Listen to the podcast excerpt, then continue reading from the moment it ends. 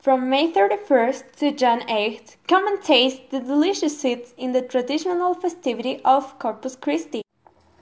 This event takes place around the Calderon Park.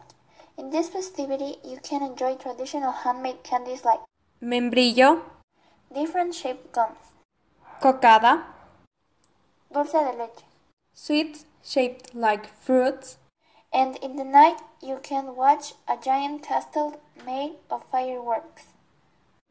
Everyone is invited to enjoy not only the sweets, but to meet the locals and share a unique experience.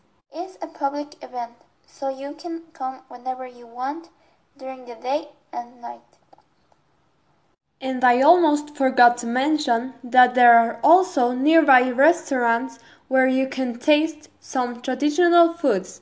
We sincerely hope you come to this event and enjoy everything Cuenca has to offer.